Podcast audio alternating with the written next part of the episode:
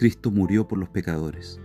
Él tomó el lugar como sustituto de todos aquellos que confían en Él. Yo confío en Él, y así yo sé que Él es mi sustituto. Dios lo ha castigado a Él al tomar mi lugar, y por tanto no puede castigarme a mí también, pues eso sería castigar la misma ofensa dos veces, cosa que nunca hará el Dios justo. Cristo ha pagado todas las deudas de todos los creyentes. Quien quiera que confía en Cristo es un creyente, y así sus deudas son pagadas. Está libre de la responsabilidad de esas deudas y por consiguiente bien puede gozarse.